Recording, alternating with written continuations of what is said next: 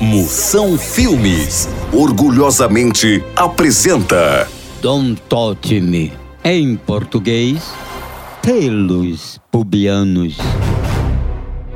Esse filme se passa no século XIX, na Inglaterra, e conta a história de Bill Canjica, um capador de bode que vira depilador oficial da Rainha Vitória.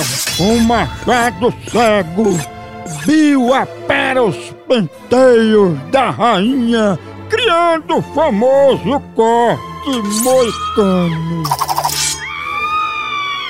Influenciada por Bill Canjica, a rainha faz um churrasco na laje do palácio e instala um micro-ondas na cama para esquentar a relação.